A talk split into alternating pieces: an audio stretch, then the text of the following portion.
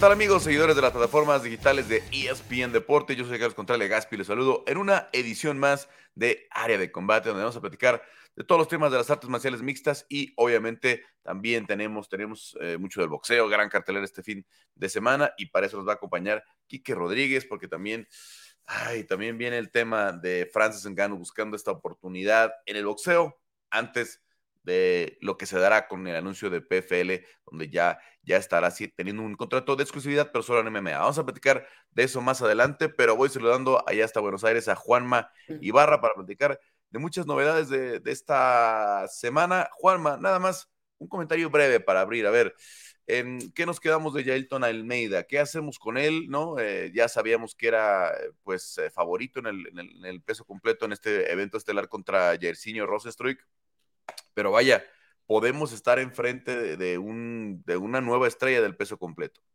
¿Cómo estás, Carlos? Yo creo que sí, estamos una estrella en ascenso que viene subiendo escalón tras escalón en competitividad, demuestra evento tras evento que está a la altura de lo que UFC espera de él. UFC le va dando cada vez un rival de mayor jerarquía y Mariadiño demuestra con una técnica de derribo muy ágil. Es uno de los chicos que encabeza una nueva ola en las 265 libras. Carlos, este deporte crece semana a semana. Y al parecer de ahora más, si no manejas todas las facetas en el juego, en la división más completa, no avanzás. Era el último eslabón en la cual podría sobrevivir algún especialista que sea fuerte en striking o fuerte en grappling. Y al ser grandote, eh, triunfar y perseverar en base a ello. Hoy con estos chicos esto deja de parecer porque es especialista en Muay Thai, tiene un juego que rodea sus derribos, derriba con mucha facilidad dos piernas, se esconde muy bien, finta bien y es difícil llegarle a un segundo round y peleadores como Jairzinho Rosenstrike, si bien tiene alguna limitación en el suelo, es un peleador top, fue campeón de kickboxing, no pudo sobrevivir a Jayuton. ¿Qué hacer con él, Carlos? Yo creo que habría que, se ha ganado que se le concediera el deseo, Taito Ibasa una buena fiesta de violencia. No estoy listo para Carrie Place. Me gustaría Taito Ibasa. Es, es, que eso va a ser un terror para Taito Ibasa, para Derek Lewis, para todos estos completos eh, tan pesados que se quedan por ahí de los 265 libras o entre 260 y 65 el día del corte, eh, porque cortan algunos pesos completos, aunque eh, es raro, pero algunos sí tienen que cortar y el caso de Taito Ibasa es uno de ellos. Porque es demasiado ágil, es 30 libras más ágil que ellos, ¿no? Y tiene el poder, ¿no? Si no tuviera el poder, otra, otra historia sería, que es un poco lo que vimos con John Jones contra Cyril Gann, ¿no? Eh, sabíamos que Cyril Gann era ágil para el peso completo, pero cuando llega John Jones lo hace ver lento, lo hace ver eh, falto de, de, facultades. Y bueno, pues ahora estos pesos completos de las 230 y entre 30 y 240 libras, pues parecen ser una nueva generación aunque por ahí tenemos también a los Pavlovich que están este, noqueando a todo el mundo. Vamos a ver, se pone interesante el peso completo. Em, Carlos, vos sabés que el otro día escribe un fan un solo, al Instagram un solo mensaje que dice odio a Jailton Almeida. me dio curiosidad. no lo iba a escribir porque, digo, por ahí viene por la onda del hate, no alimentamos eso. pero ¿por qué? Porque va a terminar con mis preferidos. Y bueno, tiene un punto pone en riesgo a todos esos strikers que no tienen un juego de, grappling y una defensa de derribo muy aceitada, lo acabas de nombrar. Derrick Lewis, Jair Signor, Taito Ibasa. De no lograr atajar, ¿cómo siguen, Carlos? El juego, las fintas, eh, eh, la, finta del golpeo a ras de lona para lograr que entreguen la espalda. Muy difícil, es un juego muy completo, Carlos. ¿eh? Es que está en otra velocidad, está en otra velocidad. hay algunos pienso que la distancia pudiera ayudar a Volkov, ¿no? Pienso que el, el eh, vamos a ver cómo regresa Tomás Pinal en julio, ¿no? Que ya tiene eh, un combate em, de estelar de vuelta para, para, para Londres. Y, y, por ahí está esta generación que pudiera ser un poco diferente. En fin, ahí está. Apunten el nombre si no lo conocen todavía. Jailton Almeida eh, está en racha de 13 victorias y bueno, vamos a ver, vamos a ver cómo le, cómo le pudiera ir, invicto todavía en el UFC. Em, a ver, Juanma, pasamos a los anuncios de esta semana porque tenemos algunas este, novedades. Eh, ya le gustó a Dana White el asunto de, hacer estos anuncios eh, dos, a, dos, incluso a la semana ahora que está haciendo, eh, porque bueno, a final de cuentas creo que el público está hambriento de este tipo de cosas, le ha funcionado bien, ¿no? Todo, todo lo que viene anunciando durante el año. también sabemos que a raíz del asunto del principio de año, de, esta, de este tema de la pues, violencia familiar que tuvo eh, Dana, ha decidido dar más la cara, ha decidido volver a ser el, el, rostro del, del, UFC desde la primera conferencia de prensa del año, desde el primer Media Day del año se presentó algo que ya está, estaba haciendo poco, se estaba alejando de los medios, se estaba alejando de la, de la palestra, digamos, y ahora, pum, ahí está de vuelta. Y trae anuncios importantes, trae el anuncio eh, primero de UFC 291, algo que ya esperábamos que sucediera eh, a lo mejor, la pelea entre Justin Gaethje y, y, y Dustin Poirier, pero sorprende mucho que esté en juego el BMF y que fuera el estelar. Creo que la gente pensaba que esta pelea se iba a acomodar, todo el mundo la quiere ver, sin duda es una revancha que todo el mundo quiere ver, pero que se iba a acomodar a lo mejor como un eh, coestelar de cinco rounds, como vimos a Gilbert Burns con eh, este mm, con Belal Mohamed, eh, como pudimos ver al propio ¿cuál fue la de Poirier contra o no alguna alguna reciente de estas de Poirier y Poirier Chandler no, no fue, fue coestelar esa. Pero no fue a cinco rounds. Bueno, como, esta tendencia que están teniendo estas peleas eh, que desde aquella, desde aquella, que pidió Nate Díaz, ¿no? De que, de que querían, este, aunque no fueran a cinco rounds, como la que pidió con Leon Edwards, por ejemplo, la de, la de, la de Leon Edwards contra, contra Nate, ¿no? Decir, a ver, aunque no sea de campeonato, aunque no sea el estelar, pero quiero que sea cinco rounds. Bueno, no, genera emoción y es a cinco, sí. Y me sirve estelar tiene un elemento extra, ¿no? Entonces, la, vimos ahí, este, anunciada, ¿cómo ves? Eh, ¿Puede cambiar algo Justin Gaethje de aquella, de aquella pelea donde cae con, un Dustin Poirier que se, vio con más poder, ¿no? Y con un Justin que todavía era ese peleador que no había mostrado la faceta de la paciencia, del control, ¿no? Que tiene ahora con, con eh, Rafael Fisiev, y que tuvo obviamente con Tony Ferguson, que es una de las grandes victorias de su carrera, ¿no? La que le dio el campeonato interino. Yo creo que la progresión, incluso puedo ver un poquito más de la de Getcher de la de, que la de Poirier, Carlos. También en parte porque Poirier ya tenía un juego más elaborado en esa época, pero en lo que respecta a, Justin, que todos tenemos un, aprecio especial, vos lo conoces, bien, peleador de sangre mexicana, hijo de, mamá mexicana, ha trabajado muchísimo, ha cambiado. Eh, recordá, Carlos, cuando recién llegó que le festejábamos que frenaba frenaba golpes con, la frente y con la cabeza. Después fue puliendo un poquito más, empezó a trabajar de manera un poquito más táctica, las patadas bajas, muy duras. Es un peleador con una base de lucha que si bien la utiliza poco, sabe que cuenta con ella. Y la, la manera en la que combina, la inteligencia para tratar las peleas. Un peleador que da, sin dejar de lado su faceta de showman, ¿no? En 11 peleas tiene 11 bonos, eh, tiene siete triunfos ya en la organización y viene de sacarse encima un peleador dificilísimo a frenar en seco el ascenso de Rafael Fisiev. Un peleador con muchísimas armas, con manejo de distancia de Muay Thai. Se llevó la, pelea a las tarjetas y ahora deberá enfrentar a un Dustin Poirier que viene de una pelea endemoniada contra Michael Chandler, en la que probablemente iba perdiendo esa pelea hasta lograr finalizarla con ese high crotch y con ese scramble. Un Dustin Poirier que se hace fuerte eh, en, la en, la resiliencia, en el ritmo. Es un peleador que puede pasar alguna dificultad. Carlos la pasó con Dan Hooker al final de ese primer asalto. La pasó en algunas secuencias de la primera pelea con Conor McGregor. La pasó incluso con Chandler. Pero la experiencia le ha dado ese toque de poder soportar los arrebatos de los strikers que tiene enfrente para después volver.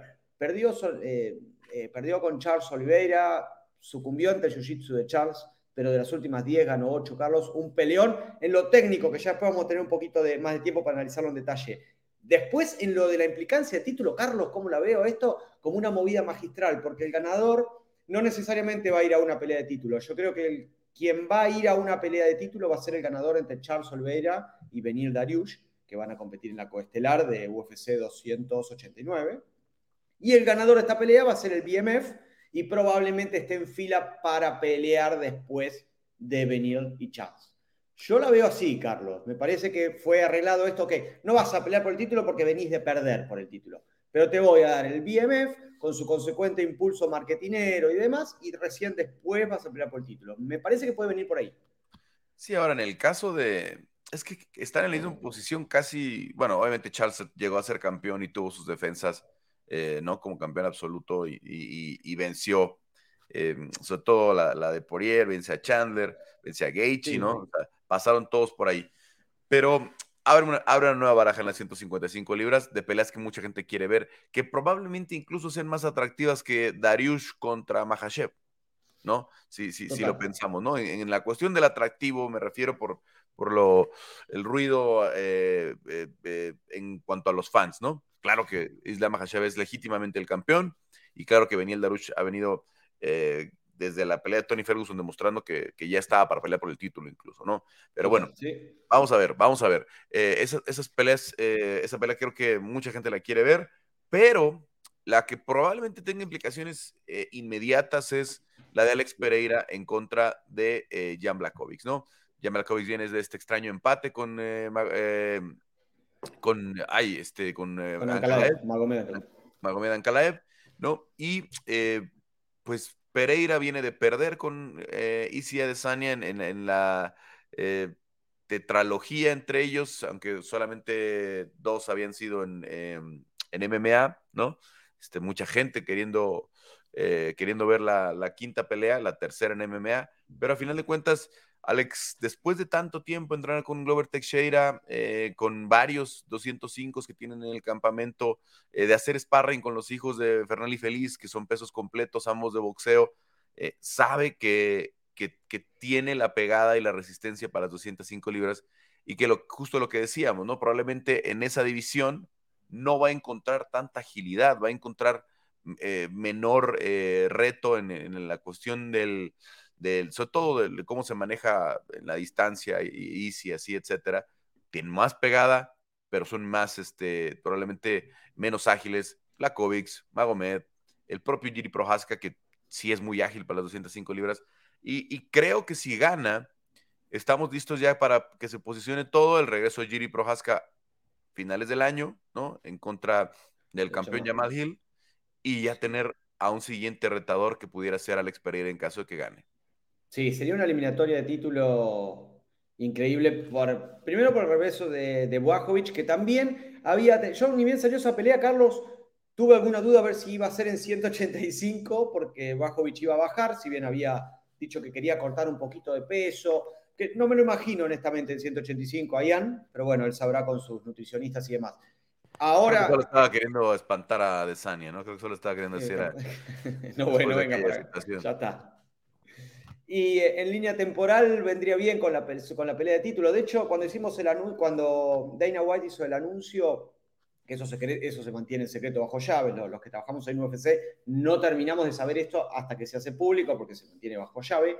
Creímos que se iba a anunciar, cuando trabajábamos eh, para la cobertura de UFC español, creíamos que se iba a anunciar Yamaha contra eh, Chiri Prohaska para, para Boston, para UFC 292, que hablaremos en unos minutos pero finalmente lo que creemos es que irá o para Singapur, si se hace en Singapur, o Abu Dhabi, o incluso, quién sabe si no se hace en Australia, Carlos, que es otro de los, de los eventos que anunció UFC, que vuelve, que vuelve a Australia, en este caso a Sydney, no a Melbourne, pero quedará para el segundo semestre del año. Y se va a alinear con línea temporal. Una victoria contundente de Ian o de Alex, habiéndose sacado de encima el corte de peso. Alex cortaba mucho peso para 185. De hecho, solía pelear por qué peso por encima en Glory. Eh, te va a dejar una pelea de título muy interesante que puede llegar a vender. No sé qué va a pasar con Ankalaev, Carlos. Ankalaev es el que quedó ahora, mm, digamos, bailando, ¿no? Con la más fea, como le decimos acá en México, porque no tiene pelea de contendiente. E, él fue parte del empate con Blackovich. Mucha gente lo, ve mucha gente lo ve ganar, ¿no? Eh, pero bueno, al final creo que mm, eh, hay algo eh, todavía por definir con el regreso de Giri Prohaska, ¿no? Porque, como dices, mucha gente esperaba ya el anuncio, pero Giri dijo en una entrevista reciente que, la verdad no recuerdo el medio, que, que estaba mm, todavía varios meses de estar de vuelta, ¿no? Entonces, si no está todavía ni siquiera entrenando al 100%, ¿no? No iba a estar para Boston, no iba a estar para Salt Lake City, entonces, puede ser Abu Dhabi, puede ser una opción, pero también llevar a Yamaha Hill a Abu Dhabi puede ser un desperdicio, ¿no? Eh, teniendo un campeón estadounidense, teniendo todavía un evento más eh, antes de que termine el año en Las Vegas, pudiera ser ahí un, candado. Tienes el evento de Nueva York, donde no está todavía seguro el regreso de John Jones, ¿no? Están negociando, obviamente, con esta idea de ahora Stipe Miocic, ya completamente descartado Francis Ngannou, ahorita vamos a platicar de ese asunto.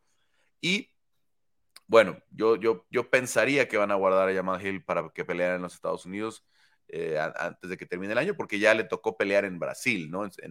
cuando se hace el cinturón, ¿no? Teniendo campeones estadounidenses que, que son escasos ahora eh, en, la, en, la, promoción, ¿no? Este, incluso, pues, eh, el propio Aljamain Sterling, que es estadounidense, representa a Jamaica también, ¿no? Entonces, no es tan sencilla la, la situación.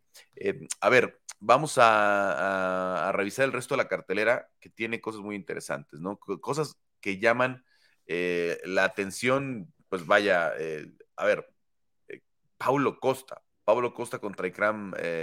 Em, Esa no la vimos venir, ¿eh? Ikram Aliskerov, Ikram Aliskerov, una bestia que se debutó el año pasado en el Contender Series, que ya tuvo su primera pelea en UFC 288, que es célebre hace algunos años por lo que hizo en Brave cuando perdió con, con este Hamzat Kimaev, la, única derrota de su carrera, ¿no? Y ahora llega, termina rápido a Phil Hawks, eh, un knockout a los dos minutos, en Contender Series también una sumisión de dos minutos, más o menos. Eh, es un peleador eh, bastante peligroso, que yo no entiendo que tiene ahí Paulo Costa que ganar en esa pelea, ¿no? Más allá de que le dieron un nuevo contrato y estaba muy contento, ¿no? Yo quisiera saber quién pidió esa pelea. si, si fue Pablo Costa que dijo, aviéntenme a este prospecto, ¿no? A ver, sintiéndose muy bravo. O este, o, o y Cram dijo, quiero un top 5 y Pablo Costa era el único que estaba disponible. Y qué crecimiento para Ikram, ¿no? Porque saltar a la parte alta del ranking, en el 185, es uno de los mayores saltos que podíamos ver en el último tiempo, Carlos. Me da mala espina. Me, me hace pensar que probablemente esos problemas personales de los que habla eh, Dana White para Hamzat Kimaev hagan que el regreso sea más, eh, se postergue todavía más de lo que estamos esperando, ¿no? La gente está esperando que Hamzat pelee en Abu Dhabi en el mes de octubre, pero que le estén dando este, esta posición a Ikram me da una idea de que mm, puede ser, no tenemos a Hamzat, pero mira, aquí está este nuevo, este, este, nuevo prospecto. ¿no? Es a ritmo de Shiri Prohaska, Carlos. Segunda pelea ya, después pasó con Tender le ganó, no quedó a Phil Hoss con el cortito y ya pelear contra un top tan alto. Ni siquiera Yang Wei lo hizo. La segunda pelea de Yang Wei fue Jessica Aguilar. Sí, ahora, ahora eh, Prohaska venía con un perfil más alto, creo, como era el campeón de Rising. El, campeón de Rising, sí. había tenido peleas con muchos ex UFCs, ¿no? Eh, si no me equivoco, ya con Volkan Ozdemir, ¿no? Eh, o con una pelea de, muy alto perfil. Eh, Jerry Prohaska desde el principio llegó con un ex, retador al, título, al título, ¿no? Entonces, eh, creo que con Giri ya lo veíamos venir mucho más claro, pero al final de cuentas, si Ikram gana esta, sí, debuta con Volkan y la segunda es la, segunda es Dominic Reyes, ¿no? Dos, este, dos retadores al título en sus primeras dos peleas, por eso tiene lógica que después vaya por el cinturón, ¿no? en, en en, este, en muy poco tiempo. Aquí Kram va contra su primer retor al título, que es eh, Pablo Costa, que ya peleó con, con, em, con Israel Adesanya. Pero a final de cuentas, em, están aventándolo. Creo que es la más sorpresiva de los anuncios, ¿no? A mí me sorprendió Bobby Green. Yo ya lo tenía fuera del mapa, Bobby, pero una más, una vía más contra el Cucuy creo que porque terminó en no contest, ¿no? Con, con, con Jared Gordon. Eh, dijeron, vamos a conseguirle algo más, una pelea de despedida, que pudiera ser excelente para que los dos se despidieran, para que viéramos no lo veo mal Tony, de los dos colgando los guantes. Vamos a ver, porque creo que todavía tiene buen contrato Tony Ferguson. Entonces, no sé, no sé si se decida a, a, irse Tony Ferguson, pase lo que pase, pero creo que sí, ya muchos fans, eh, en el caso de ambos, que son peleadores muy queridos, ¿no? Ya mucha gente quiere, quiere verlos que se despidan. Sí, eh, la cartería sigue con peleas. La verdad es que todas estas peleas tienen algo. Carlos vuelve Carlitos Vergara, CJ contra, contra Vinicius Salvador, contra un fenómeno, que entrena con Marcelo Rivas. Marcelo eh, es el papá de, Amanda, una leyenda de las artes marciales, un campamento que entrena muy bien. Yo los vi entrenando la previa de UFC 282, que finalmente se cayó su pelea y no pudo competir. Luego perdió en su debut contra el magnífico Altamirano un chico que se mueve con mucha rapidez, es muy bueno, le costó su debut, pero tiene mucho para dar. Pelea contra Carlos, que viene con récord de 2-1, también proveniente de Contender Series. Y ojo con el duelo de la 170, Carlos, vuelve Wonderboy contra Michelle Pereira, que no lo vemos en actividades de la última pelea que tuvo, bueno, de la última sí, con Santiago. Esa es una pelea importante con implicancias para Michelle para crecer en el ranking. Otro peleador que es siempre una incógnita hasta que lo vemos.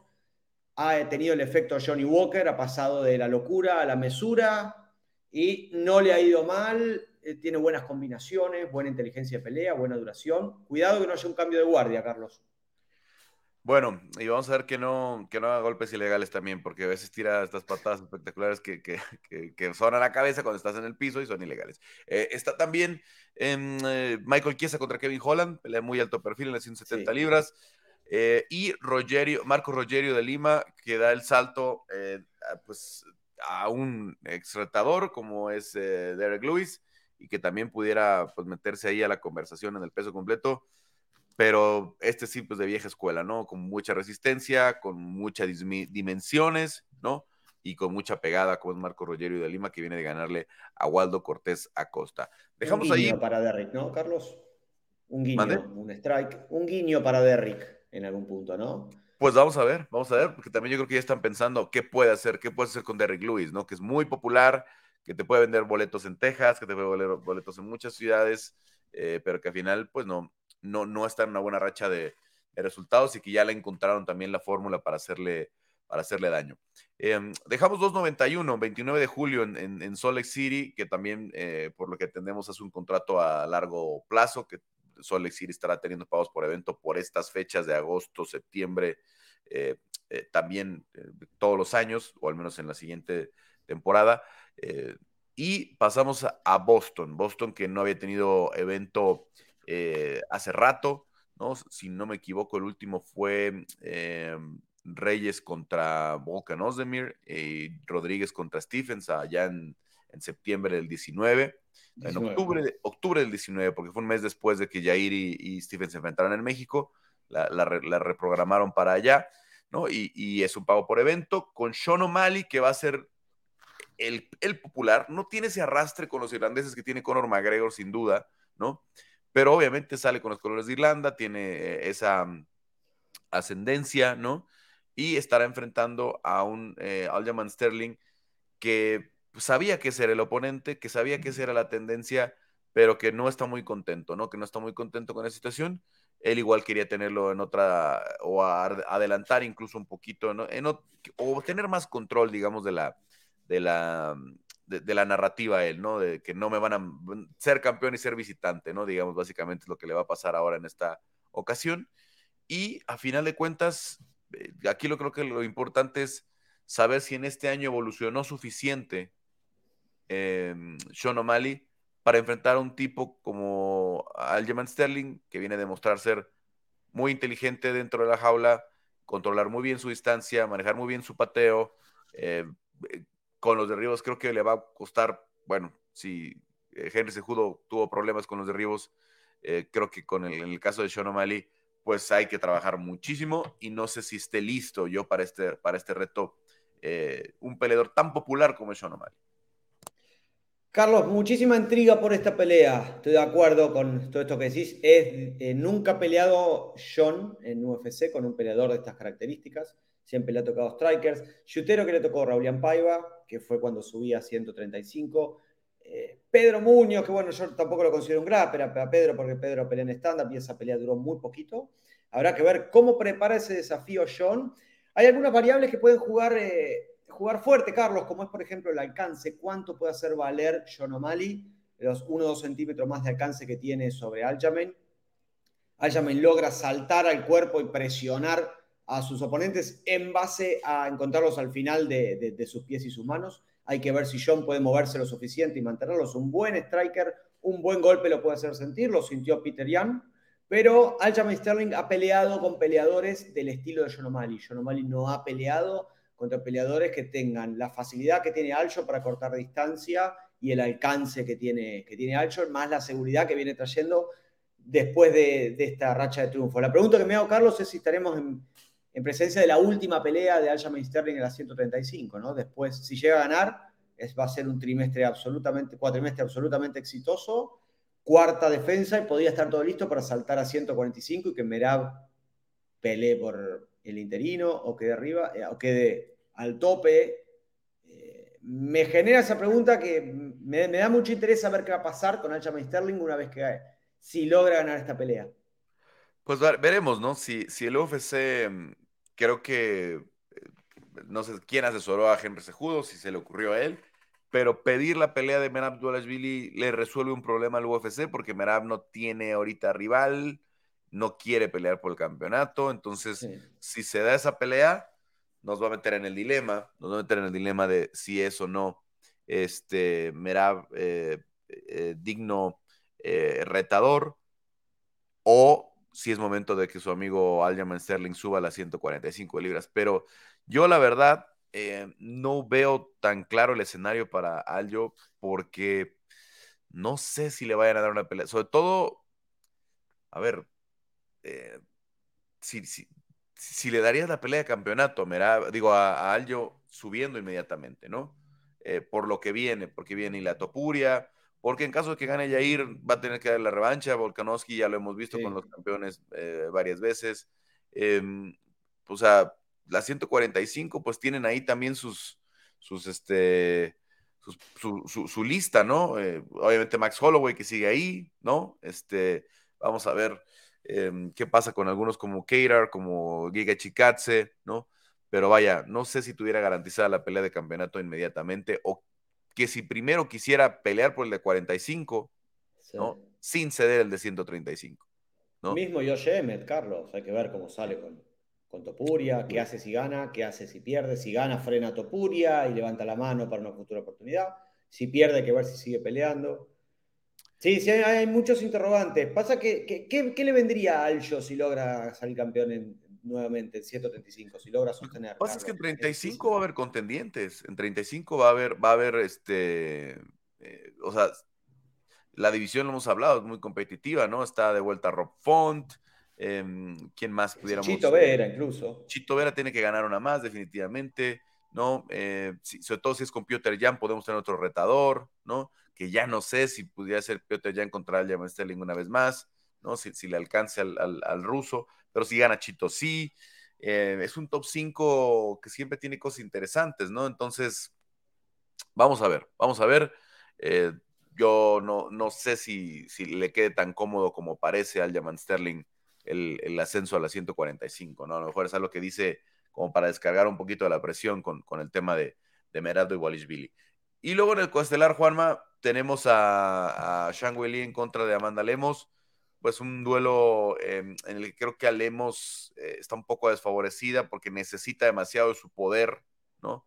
Para finalizar las peleas, de conectar bien. Y Shang, pues es más rápida, también tiene la pegada, tiene... Mucho mejor. ¿No? Entonces, em, pues también es una pelea eh, que a lo mejor eh, tiene mucho sentido, pero que nos habíamos confundido un poco después de lo de Jan Xuanan, ¿no? En el en 288, con esa sólida victoria con Jessica Andrade donde Yan Xuanan ya también se coloca como clara retadora, ¿no? Entonces, ¿qué va a hacer ahora con la China? Con la otra China, ¿no? Porque sería pelea entre dos, entre dos Chinas. Yo creo que podrías presentarse y esperar, Carlos, a ver qué, qué, va a pasar. Tal vez son unos meses un poquito más largos, pero Yan viene de una buena racha y no sé si es necesario otro test. A mi entender, tiene casi los mismos méritos que, que, que, Amand, que. Mandiña, dos triunfos. Desde esa derrota contra Jessica Andrade tuvo dos triunfos, Michelle Watterson y Marina Rodríguez. Tiene una sola arma muy poderosa, podría alcanzarle, Carlos. Tiene mucho poder de golpeo de larga distancia, pero Yang Weili se maneja bien con ese golpeo. Tiene buenas patadas bajas. Yo la estudiaba para la pelea anterior y eh, lidera muy bien el ritmo con esa patada interna delantera, con la pierna izquierda que tiene para después cortar distancia y aterrizar con un codo, con un recto. Tiene mucho arsenal muy grande. Pudo superar la lucha, Carla Esparza. Yo creo que la lucha puede ser el factor ahí, Carlos no la hemos visto todavía Amanda atajando derribos de semejante calidad. Por ahí tenga esa herramienta y la veamos en UFC 192. Es una de las grandes preguntas que este duelo nos, plantea. Pero veo distintos caminos para ganar que puede tener Zhang Weili y Carlos. Menos caminos en el lado de Amanda, salvo los golpes de larga distancia. Bueno, Em, interesante, interesante lo que espera para Boston. Vamos a ver qué otras peleas se terminan eh, cerrando. Las cartelas de pago por evento han estado muy compactas, con muchas peleas. Las cinco, las cinco al menos con ciertos atractivos, ¿no? Este, con, con, con muchas cosas, con implicaciones de campeonato, etcétera, etcétera. Así es que vamos a ver qué más se logra para Boston. Se Cody Garbrandt, confirmado, Carlos. Cody Garbrandt con Mario Bautista. Ya anunciada. Es que eh, hasta que no anuncia la promoción, la verdad es que es, es un poco... Este, Extraoficial. Sí, sí, sí, no, no, no, a mí no me gustaría darla por hecho esa todavía porque muchas cosas se pueden mover, claro que tiene sentido eh, tener ahí a, ¿eh? Cody Garbrandt. Y bueno, vámonos con, eh, con lo que será Sydney en UFC 293, donde Israel Adesanya es el plan para el evento estelar, pero con un alto nivel de riesgo, porque se enfrentan en julio, a principios de julio, eh, Dricus Duplessis con Rob Whittaker, y, de ahí debería salir el retador. Así lo anunció Dana White, dijo, cuando anunció esta pelea hace algunas semanas, dijo, eh, Whittaker enfrenta a Duplessis para enfrentar más tarde en el mes de septiembre, no dijo septiembre, más tarde en el año, enfrentar a, a Desania. Ya está definida la fecha de Sydney, entonces vamos a ver si hay tiempo, ¿no? Vamos a ver si, si no salen con alguna lesión. Es a principios de julio, es el 8 eh, de julio la, la, cartelera de International Fight Week. Y luego tendrían eh, hasta el 10 de septiembre, dos meses nada más. Demasiado para una pelea de campeonato, una posición en la que estoy casi seguro, casi seguro, que si gana Rob Whittaker se va a negar, ¿eh? O sea, que si gana Rob Whittaker va a decir, mm, no, la, nos vamos a Rob Whittaker que él se toma con paciencia sus peleas, más que es la pelea de su legado, es la pelea de su carrera, la de, la de, la de Sania, ¿no? Si no le gana a Sania, queda marcada su carrera. Sí, e incluso Dricus. Bueno, Dricus viene a otro ritmo, Dricus capaz de tomarla porque aparte ya hay una narrativa creada con Easy. Ojo que Dricus viene en ascenso, pelea muy bien, tiene mucha lucha, viene de un gimnasio que está haciendo las cosas bien. Son dos chicos que pelean de ese, perdón, de ese gimnasio, Cameron Simon y Dricus Duplessis. Yo pensé que Dricus iba a ir directamente por el título, Carlos, con Israel. Es que parecía, ¿no? Tomando en cuenta que venía esta situación de, de Sydney, ¿no? Sí. Te esperar nueva. se puede esperar dos meses más y creo que lo tenía ya muy cantado. Em, digo, no lo deseamos, pero tal vez lo mejor escenario ahí para International Fight es que se cayera esa pelea, ¿no? Y que ya tuvieras un retador claro en, eh, o en Rob Whittaker o en Dricus Duplessis, porque mm, eh, para empezar, pues ya casi todos tienen pelea, ¿no? El resto del top 5, o ya peleó con, con este Israel Adesanya. Mm, no veo a Sean Strickland dando un salto con esa pelea extraña que tiene en, en, su estelar como para que lo pudieras poner como retador. Digo, promocionalmente va a funcionar. Está loco Sean Strickland, habla demasiado, va a ser una conferencia de prensa interesante pero no creo que sea algo que el público sienta que tenga que suceder en este momento, ¿no? Sobre todo que, tomando en cuenta que perdió las peleas eh, de contendientes contra Pereira y, y Canonier. Sí, sí, sí, sí. Veremos, vamos a tener para divertirnos, Carlos, de acá los próximos meses. Y después habrá que ver quién más pelea en 293. Seguramente será eh, habrá distintos peleadores del, City Kickboxing chicos que están viniendo de, Contender Series, como Chris Duncan, el escocés, o los chicos de Eterna que están desembarcando en UFC.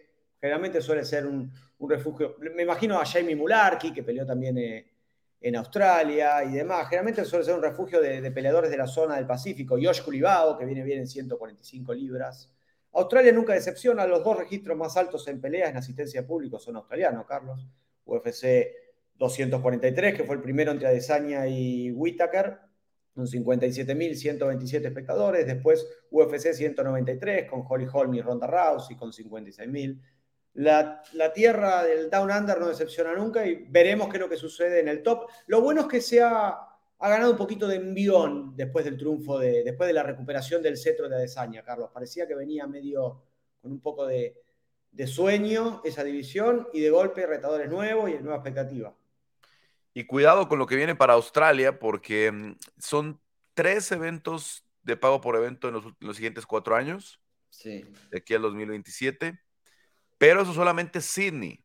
Eso solamente es la ciudad de Sydney. Pudiera haber eh, en el estadio Docklands, antes el, llamado Marvel Stadium, que es este que tiene la, gran capacidad, ¿no? donde fue Ronda Rousey contra esta. Mm, contra Holly. contra Holly Holm, donde peleó a Desania contra Whitaker, si no me equivoco. Sí. Eh, eh, la primera.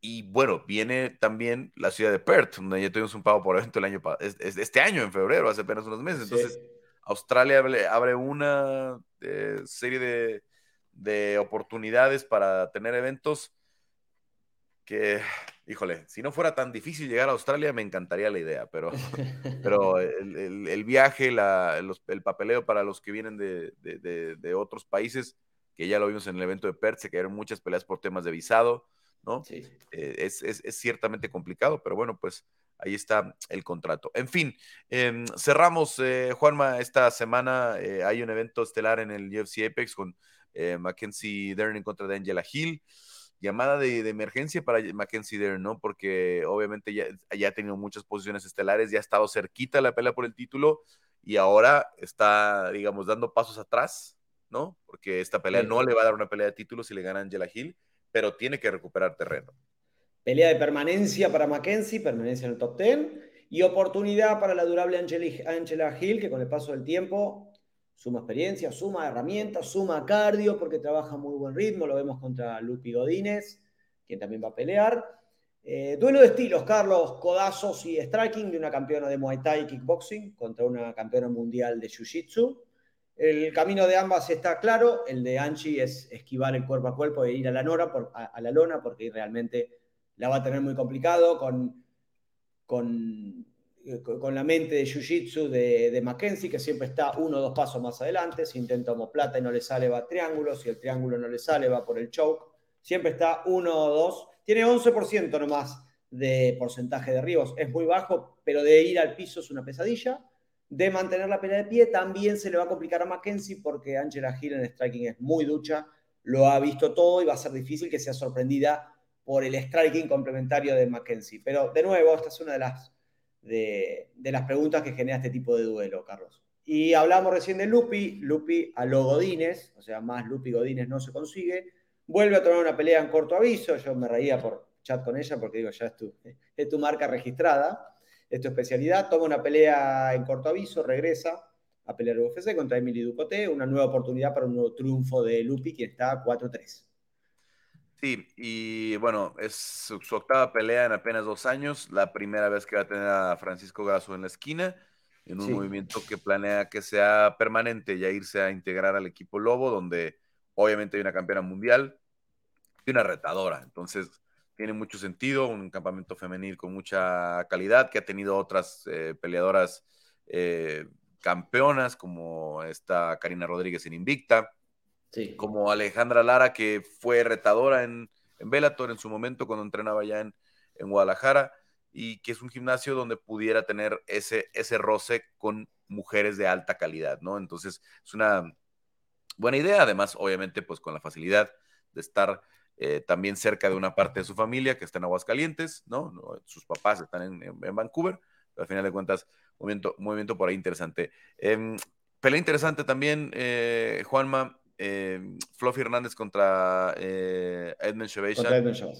Fluffy que representa a México, aunque obviamente no habla español, pero sale con su kit. Su papá nació en México, él nació en los Estados Unidos, pero a final de cuentas, eh, orgulloso de, sus raíces. Que si se mete en racha de cuatro, eh, Juanma, pudiera empezar a hacer ruido en la división. Ojo, porque aparte es completo en los dos, en, los dos ámbitos. Carlos pelea muy bien de pie en el suelo va a tener siempre esa etiqueta de haberle ganado a Rodolfo Vieira en esa pelea increíble en la cual lo agotó y lo sometió.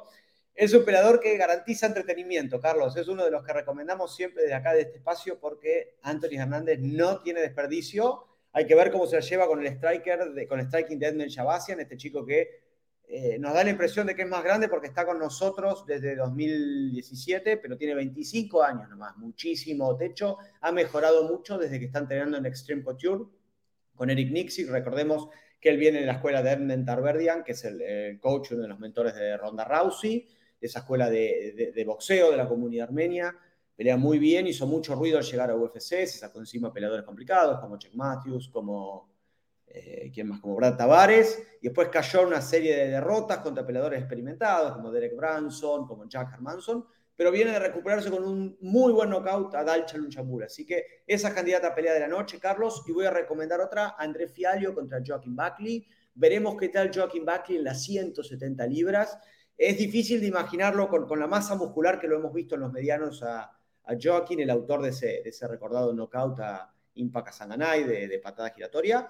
Ahora en 170 libras contra este trotamundo de las MMA, como es el portugués André Fialio que competió en White Warriors y demás, casi récord de peleas el año pasado en UFC. En las 170 libras, de ahí va a emerger un jugador muy divertido para, para seguir en la división. Carlos. Bueno, definitivamente una pelea eh, interesante. Y a ver, si ya tenemos eh, tiempo, hay que checar con nuestro productor, con Héctor Cruz, si está nuestro compañero Quique Rodríguez, para platicar los tres. Ahí está ya por ahí Quique, a ver, eh, anuncia la PFL con bombo y platillo que firmó con, eh, con Francis Ngannou para mediados del año próximo y Francis reconoce que este movimiento es porque él tiene el plan primero de hacer el boxeo. Dice que Deontay Wilder estaba muy cerca de hacer una pelea con él, pero que al final le llegó una buena oferta a Deontay y prefirió eh, saltárselo. ¿Qué oportunidad tiene Francis Ngannou de hacer una pelea de alto perfil este año en boxeo. Me refiero a un Anthony Joshua, a un Tyson Fury, el propio Wilder. Dijo que una de tune-up, no sé si eso sería un Luis Ortiz, si sería un eh, Chisora, si sería un Andy Ruiz. ¿Qué ves para Francis Ngannou si hubiera una pelea este año en el boxeo? Carlos, Juanma, ¿cómo están? Eh, un saludarlos, amigos de área de combate. Eh, yo creo que si se llega a dar una pelea, eh, o sea, yo sinceramente una pelea de élite para Francis Ngannou eh, este año, no la veo tan viable. ¿Por qué? Porque se supone y se está hablando mucho de que en diciembre, perdón, en, Arabia Saudita se va a hacer una magna función donde van a pelear Wilder, contra Anthony Joshua y probablemente Tyson Fury contra Alexander Usyk, ¿no? Que estaban esperando el, dinero del reino, de, perdón, del reino de Arabia Saudita y que en cuanto llegue lleguen las cantidades que los boxeadores esperan, pues tendremos ese gran evento que si se hace va a ser una verdadera locura. Entonces ahí evidentemente Francis Ngannou no entraría en la ecuación o si entra, pues estaría abajo de ellos. Yo creo que para él, independientemente de, de, los, o sea, de, las, de los rivales y las bolsas, pues es su primer combate como boxeador, ¿no? Que al final sí tiene diferencias entre el boxeo que se practica en la MMA y en el boxeo que se practica, pues, pues de manera pura, pues. Y creo que en este caso, pues sí le vendría bien un tune-up. Eh, eh, el nombre de Chisora me suena bien porque también lucrativamente sería interesante, eh, pero bueno, no sé, incluso yo todavía podría bajarle un poquito la, vara como primera experiencia en el boxeo. Ahora, si le bajas la vara, ¿no? Este, si, no es un nombre de estos, no va a ser la bolsa que está esperando Francis Ngannou de esta que está hablando, porque obviamente quiere 30 millones, 20 millones, etcétera, etcétera, ¿no? ¿Cómo haces para que sea lucrativo? Porque también hay que tener en cuenta que si es un peleador desconocido, que un, desconocido puede hacer ver mal a Francis Ngannou en el boxeo, ¿no? Es un riesgo. Aunque, no sea un peleador de, campeonato mundial, pero alguien con experiencia, como yo decía, por ejemplo, un, Luis Ortiz que tiene pegada, que a lo mejor no es tan rápido, ¿no? Pero que pudiera ser el, a lo mejor un tipo de rival que le pudieras poner para, que, para llenar un estadio, porque no veo yo que, que, pudieras hacer una pelea con un absoluto desconocido para Francis Ngannou en un boxeo y que valga la pena en lo económico haber dejado ir lo que dejó ir. Sí, no, eh, bueno, desde ese punto de vista, pues evidentemente Francis Ngannou eh, pues tendría que correr el riesgo, ¿no? Este, tendría que buscarla. O yo, yo creo, eh, un poco insisto en el tema de diciembre, ¿no? Quizás los pedos completos, pues ya, ya están encontrando ahí el camino para, para acceder a las grandes bolsas y probablemente Engano pues ya no entre en ese club. Lo que yo creo tendría que suceder entonces, él tendría que buscar la manera de, de, quizás entrar en esa cartelera como, como parte de, de, las, de las peleas programadas y ahí sí, con el dinero de Arabia Saudita, pues esperar la, la gran bolsa que, que, él busca, ¿no? Y sí ponerle un nombre quizás como, como Derek Chisora, que, que parece tiene buenas relaciones públicas por allá, y, y, sería, pues, pues finalmente tendría lo que él quiere, ¿no? Una pelea, pues contra un peleador, pues de cierto nombre, no tan bueno tal vez, pero con, el cual podrías medirse, medir sus cualidades y sus capacidades en el boxeo. Juanma, ¿cómo, cómo sale el experimento Francis Ngannou antes de volver al MMA? ¿Cómo lo ves?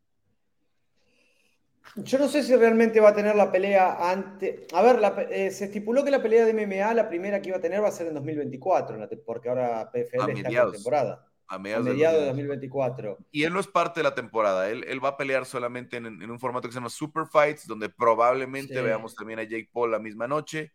Eh, con algún formato extraño, tal vez, eh, porque yo, no, yo dudo mucho que Jake Paul haga una pelea real de MMA, haga una pelea 100% de MMA, que por ahí metan alguna regla en la que limites los derribos, en la que limites el pateo de cierta forma, etcétera, etcétera, ¿no? Em, pues, para que pueda estar en PFL, con, que ya decidieron hacerlo embajador y darle mucho dinero, eh, o hacer un contrato ahí donde pudiera ser lucrativo para ambos. Pero Francis Ngannou deja claro en dos entrevistas que da, la de El Helwani y la de Daniel Cormier, que el plan es el boxeo, primero, que por eso no, no viene antes, que por eso no va a ser MMA antes. Si es una pelea de, alta exposición, no sé si, si, me dan los plazos. Todos los movimientos con Francis con respecto a cerrar peleas son todos lentos. No sé si va a lograr cerrar una en menos de un año, si es una pelea de exposición. Si es una para ir calentando, una warm-up, sí, lo puede hacer en dos o tres meses. Pasa que no suena a nadie todavía y realmente no sé cuánto interés genera Francis para pelear contra las grandes estrellas fuera de UFC él, siempre termino hablando de lo mismo, pero honestamente yo no sé si ese stock está tan alto como para que un Luis Ortiz o demás quieran pelear con él. ¿Atrae esos 10 o 20 millones Francis sin tener al público de MMA o de UFC atrás? Yo tengo alguna duda. Ahora, si es para entrar en calor, podría armar una, una previa. El acuerdo que firmó parece muy conveniente para él porque tiene la libertad para boxear, eh, tiene acciones de PFL, tiene las representaciones de, de PFL en África.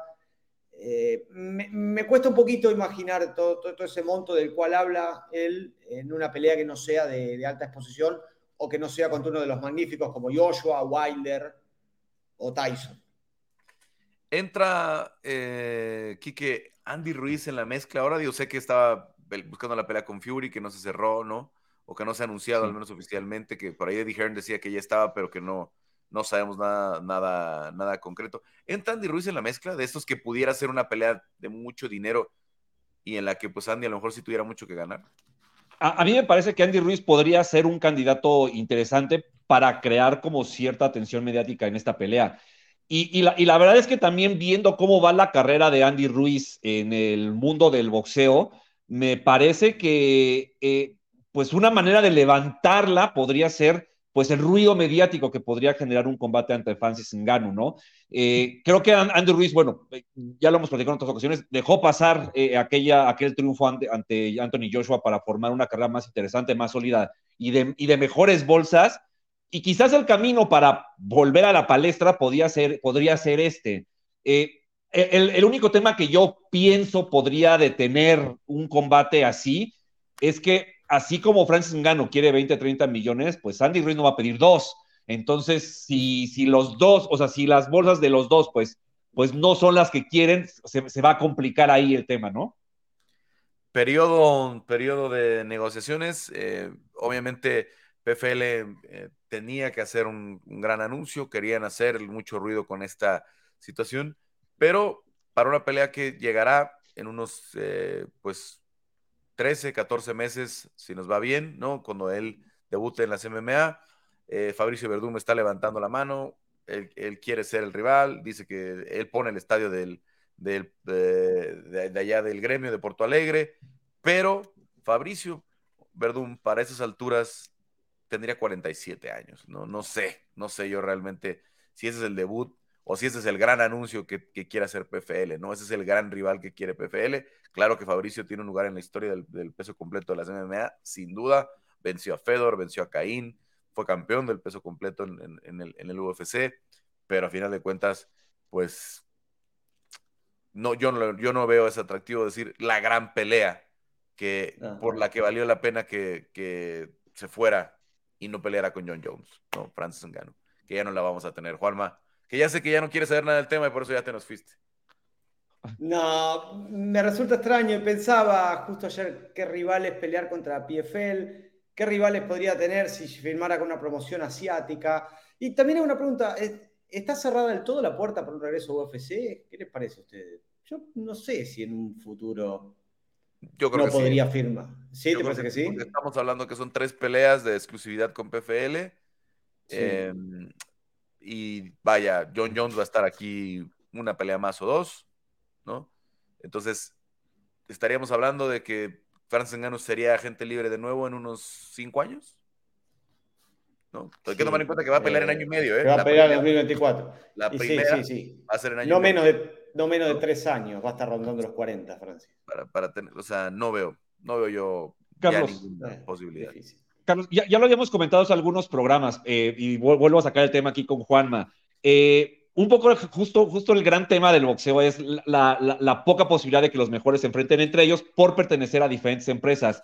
Al día de hoy, pues en la MMA, pues el poder y la, la auto- el gran poder que tiene la UFC, pues ha permitido tener la mayor cantidad de estrellas juntas. ¿No es este como un primer foco de alerta para la industria de la MMA de que los grandes peleadores se empiecen a dispersar y, y se pueda evitar que todos esos buenos combates que con tanta facilidad se hacen ya no se, ya no se vayan a hacer?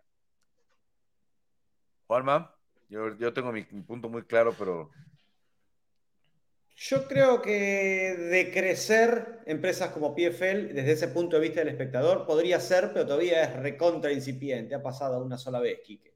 No hay Sí. ninguna otra pelea contra ningún otro peleador que no se esté viendo en, en UFC. Puede llegar a haber un peleador franquicia, y voy a decir que me gustaría ver pelear a Pitbull de, Bellator en UFC, pero es muy poco. Podría ser incipiente y capaz que entre unos años decimos crecieron las demás compañías, PFL compró Bellator, se hizo gigante y se fueron algunos peleadores. Pero la verdad, los peleadores que se están yendo de UFC a otras promociones no están brillando, han dejado lo mejor en UFC. Pasó con Shane Burgos ahora, que pasó a PFL y perdió. Pasó con Margueta Santos, que tampoco brilló. El 75-80% del talento mundial está en UFC hoy. Este ha sido el primer caso y realmente añoramos una sola pelea, que es la de Francis contra John Jones. Es la única pelea que se nos está escapando. sí, él va a sentar un precedente sin duda, porque es la primera vez eh, que la pelea más importante del año no va a suceder por esta situación, ¿no? Es la verdad es que si calculas el que hubiera sido la gran pelea de este eh, 2023, porque John Jones hubiera regresado contra Francis Ngannou si se hubiera podido, ¿no? En, en- en marzo, ¿no? O el año pasado incluso. El gran evento de este año, la, la- la gran cartelera de este año, la que iba a vender más pagos por evento y la que iba a tener más atracción mediática, no va a suceder porque ya no está Francis Ngannou. Pero tiene que ver ese 70% de la atención del lado de John Jones. Del lado de que la gente quería ver John Jones contra Francis Ngannou. Entonces, sí se pierde y sí va a sentar un precedente. No creo que el UFC no está contento porque fueron muchas negociaciones, lo intentaron hasta el final, pero cuando llegaron a un punto en el que vieron que ya no había manera, tuvieron que dejarlo ir, tuvieron que decir, hasta aquí llegamos, no hay nada más que ofrecer. Si vemos todas estas variantes que están en el contrato de, PFL, lo de tener un, lugar en el, board, de- con, la voz de los peleadores, el, el- el, este, ¿cómo se llama? E- e- Esta presidencia de la PFL África, que todavía no es una realidad, que no ha habido eventos en África todavía de PFL. O sea, son simbólicos para que en un tema que tenía Francis de querer tener esta voz de los peleadores, etcétera, etcétera, pero no tiene que ver con, con, con sus peleas ni tiene que ver con lo que viene en el futuro. Entonces, sí va a sentar un precedente, creo que sí puede incluso endurecer las negociaciones para cuando haya contratos para estos nombres grandes en parte de UFC, que, sea más difícil que se vayan, pero a final de cuentas eh, no creo que vaya a ser una tendencia, no creo que vaya a ser una tendencia porque no, no es, este, como decía Juanma, y hay muchas promociones de la competencia, Bellator, PFL, incluso no tienen muchas divisiones, ¿no? O sea, No. P- PFL no tiene 185, no se puede ir a Israel Adesanya porque no hay 185 libras en, en, en PFL, ¿no? Bellator no tiene 125, no se puede ir Brandon Moreno porque no tiene Bellator 125, mucho menos la tiene PFL, PFL tampoco tiene división gallo, no, es, es, es, es difícil, es difícil que todavía veamos una situación así en la que se pongan a temblar, pero sin duda sí hay un precedente para, para el UFC de, de, de perder un, un, talento como el de Francis Ngannou. Que ¿Cerramos tema, esto, Juanma? Sí, sí, no, que también tenés que cortar- contar con ser un campeón o con tener una plataforma suficiente como para poder ser un peleador franquicia de otra. A ver, los estadounidenses lo llaman prize fighters a los peleadores y eso define bastante bien. Pues pelean por el dinero, si a lo mejor le ofrecen en otra plataforma condiciones mejores y desde el punto de vista de la competencia les sirve, pueden pasar, pero tienen que contar con todo ese plafón como para ser un peleador franquicia que merite cobrar lo que cobra, como por ejemplo Corey Anderson, que él dice que le está yendo mejor económicamente en Bellator que lo que le fue en UFC. En UFC era un peleador 6-7 del mundo, un poco alejado del título.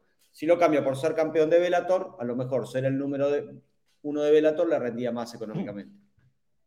No, bueno, y a ver, el caso de Corey Anderson es, para tema aparte porque pudiera competir con los, con los actuales campeones en UFC. Ah, creció bastante Corey Anderson, pero en fin, en fin, se nos alargó un poquito el tema, Juanma. Eh, nos quedamos con, con Quique para platicar. Obviamente tenemos una carrera importante este fin de semana en el boxeo y platicamos la próxima.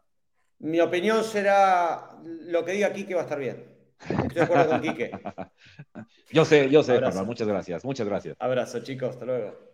Bueno, Quique, pues ha estado eh, intensa la promoción de Jaime Loma, ¿cómo ves?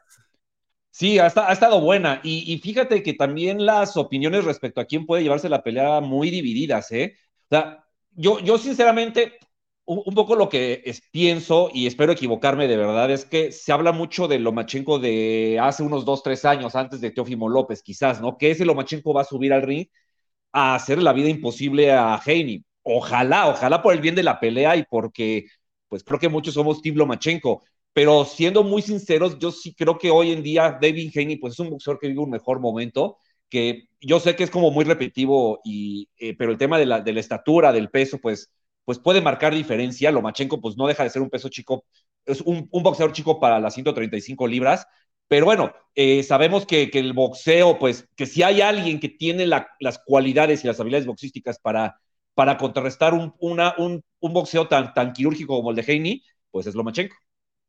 Sí, obviamente eso pudiera ser, ¿no? Mi, mi, mi, duda es si la pelea va a ser muy atractiva, ¿eh? si, si, si, la pelea va a ser eso, porque el choque de estilos se va a volver demasiado técnico, creo, creo, ¿no? Es una pelea muy grande, es una pelea en la que hay una gran apuesta por parte de Top Rank eh, y pues puede, puede terminar decepcionando a algunos fans porque es, es, esperan demasiado. Y de alguien como Loma, que bueno, pues siempre tendremos esa duda si realmente estaba lesionado en la pelea de Teofirmo, ¿no? Eh, fue raro que no arrancaran los primeros cuatro o cinco rounds, ¿no? Hasta el sexto, por ahí lo vimos. Sí, por ahí entró en la pelea. Ya, ya entrar ahí en la pelea, por eso no le alcanza al final para llevarse la decisión, porque Teofirmo había eh, dominado al principio. Pero bueno, pues vamos a ver qué viene este, sábado eh, con mucha expectativa y bueno, ¿cómo la ves tú? ¿Cómo, cómo, cómo, cómo piensas que, que pueda darse el combate? Híjole, Carlos, yo, yo coincido contigo en que probablemente no sea una pelea entretenida. El espectáculo, si se llega a dar, tendría que venir. No, no va a ser una carnicería, definitivamente. No, no, no. Y, y, y, y, la, y, el espectáculo que puede haber, yo creo que sería del lado de Lomachenko. Heini y él va a salir a lo suyo, ¿no? Ya sabemos, así, así hizo dos peleas en Australia. Eh, pero eh, me parece que la, la parte de, de, buscar, de entrar, de entrar, de quitarse golpes, de, de pues, sus combinaciones muy rápidas, ráfaga de golpes, pues tendrían que venir de parte de Lomachenko. Eh, ojalá, ojalá, pues él pueda imponer eh, su boxeo, su estilo y, llevarse la pelea, pero digo, muy honestamente, yo así, por el momento en el que llegan los dos, sí, sí espero un combate, pues en el que David Haney eh, imponga su boxeo, Lomachenko, a Lomachenko le cueste mucho trabajo entrar en la, en la guardia de, de, de, Haney, y, nada, porque aparte estaba leyendo una entrevista de, de, de Haney eh, Carlos, cuando peleó con Jorge Linares, que en el décimo round le, clava un recto de derecha y se va mareado al al, a la esquina y parecía que estaba noqueado. Eh, dice que cuando, cuando empezó el, round número 11, todavía se sentía mareado. Entonces lo que hizo fue empezar a abrazar y abrazar a, a Linares hasta que él sintió que se recuperó y cerró la pelea bien. Entonces, si por ahí eh, Lomachenko lo mete un poquito en problemas, pues ya sabemos lo que va a hacer Devin Haney.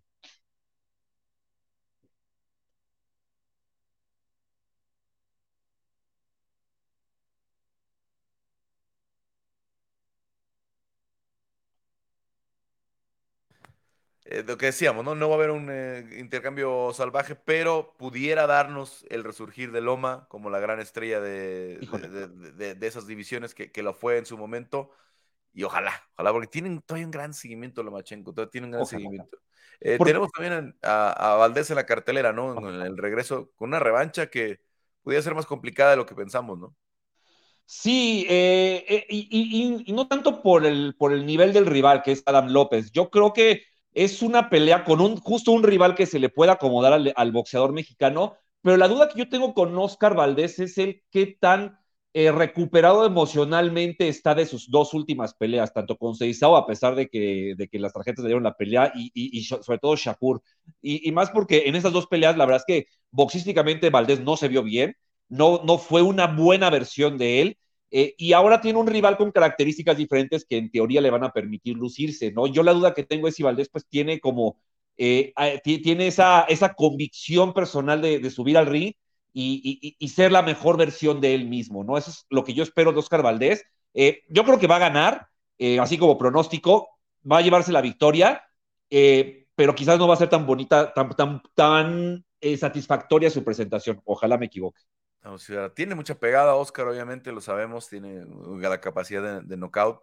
Pero como dices, em, yo, yo incluso más que la derrota de, de Shakur, ¿no? Toda la carga que trajo el tema del dopaje, de, eh, la polémica, eh, de las tarjetas, de la deducción de Robson, todo eso le, metió un costal ahí de, de, ruido, ah, se le llenó de piedritas el costal de, críticas a un Oscar Valdés que venía de la pelea de su vida, de haber noqueado con el knockout del año, con, con, con Alacrán Berchelt, ¿no? Y, después tener toda esa carga en, en aquella pelea, pues seguramente fue muy difícil. Lo de Shakur se podía venir, pues, ver venir, ¿no? Porque pues, eh, Shakur es muy técnico y, es un estilo eh, para un noqueador como Oscar que se iba a complicar bastante, pero a final de cuentas eh, sí, sí, sí son, han sido dos peleas que, que sin duda le, han, le han quitado mucho ese brillo y, esa, y ese estrellato que llegó a alcanzar Oscar, ¿no? Que ya se había metido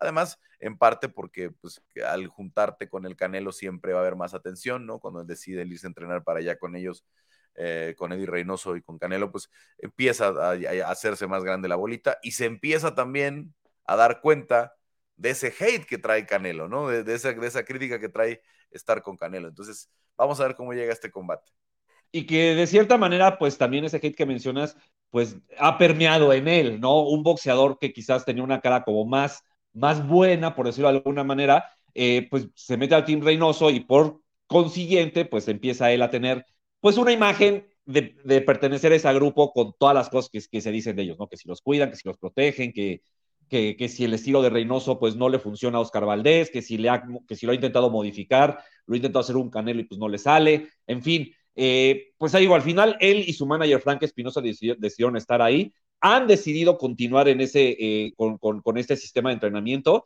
y pues vamos a ver, eh, pues, ¿qué, nos trae Oscar Valdés? Carlos, creo que es, ese es pues, un poco una incógnita, ¿no? Si, si, si vamos a ver una mejor versión de él mismo. Bueno, y antes de, cerrar con lo que viene este, este fin de semana, si hay, si hay algo de estas que peleas interesantes. ¿Qué, pasa con, con, con Shakur, con Isaac Cruz, con Yerbonta? Eh, porque ahí en la semana está diciendo Shakur que, que, Pitbull no quiso la pelea, ¿no? ¿Qué está pasando con eso? ¿Cómo se van a cuadrar esos, esos, esos combates? Eh, eh, bueno, mira, Carlos, yo creo que Shakur del lado de Top Rank tendrá que buscar por otro lado. Vamos a ver qué, qué, qué, qué opción sale, sale para él. y del lado del Pitbull, bueno, él está ya casi confirmado para el 22 de julio ante Giovanni Cabrera como, como preliminar de, Crawford Spence o de, de otro estelar, no sabemos. Y, y yo me imagino que en el caso de Yerbonta, pues aprovechando el, eh, pues, pues la línea mediática que, que, está manejando pues tras la victoria ante Ryan García, pues creo que mucha gente quiere ver una revancha entre el Pitbull y Yerbonta, entonces yo pienso que por ahí iría para diciembre. Eh, mucha gente cree que el Pitbull ganó, mucha gente cree que el Pitbull va a noquear a Yerbonta Davis, ah, pues yo creo que Premier Boxing va a aprovechar esa, esa, expectativa y por ahí va a armar un pago por evento que seguramente se va a vender bien. Bueno, tiene que ganar Cruz, ¿no? Tiene que ganar, que ganar Cruz. Y, y, noquear, básicamente. Esta, pelea, porque sí hay que hacer hype, hay que. Eh, Levantar ese combate. Ese, ese, esa pelea. Eh, finalmente, Kike, ¿qué, qué, más tenemos para esta, para esta semana? Bueno, eh, hay tres peleas que quiero mencionar: la de Katie Taylor contra Chantel Cameron eh, esta es una unificación en las 140 libras, o sea, Katie Taylor va a subir de categoría. Eh, si gana, bueno, me parece, al punto de vista personal, se, eh, se, consolidaría como la mejor boxeadora de todos los tiempos. Y también viene el regreso de Cecilia Breckus, que en algún momento fue la mejor libra por libra, ante Terry Harper, un combate en las 154 libras. La ganadora, me imagino, o estoy seguro, iría contra Natasha Jonas para que haya una, una boxeadora más siendo campeona unificada. Y también dentro de la cartelera de, de este, de, de, de, perdón, de Heini contra Lomachenko, la pelea que más me llama la atención es la de Junto Nakatani, el japonés, contra el, el, australiano Andrew Moloney, eh, título de las 115 libras de la OMB. Entonces, eh, bueno, creo que la cartelera de, de Heini Lomachenko eh, en general, o sea, al menos las de pago por evento, están muy interesantes y, y pues nada, pues a disfrutar. Bueno, ya sabemos, Kike, muy fan del, del boxeo japonés, así es que sí, un, un platillo por fin de semana. Sí, sí, sí, la verdad es que este junto a Nakatani y Carlos me parece que eh, tiene todo para ser la estrella del boxeo tras eh, Naoya Inoue. Es un gran boxeador y pues es peso chico como le gusta a los japoneses. Ya le están dando la oportunidad en Estados Unidos, entonces pues por ahí puede, ya tiene la alianza con Top Rank, entonces por ahí puede, pueden moverlo bastante bien. Bueno, pues sin duda, gran cartelera este fin de semana, tendrá mucha atención. Y Kike, pues muchas gracias como siempre por el análisis, te escuchamos también en el estilista. No, gracias a ti, Carlos, y, una buena, buena semana a ti y a todos, y pues eh, nos escuchamos la siguiente semana. Platicamos la próxima semana sobre este, cómo fue el regreso de Lomachenko. Muchas gracias a Héctor Cruz que estuvo en la producción en esta semana. También ustedes por acompañarnos. Yo soy Carlos Contreras Legaspi y esperen muy pronto un episodio más de Área de Combate de ESPN Deportes.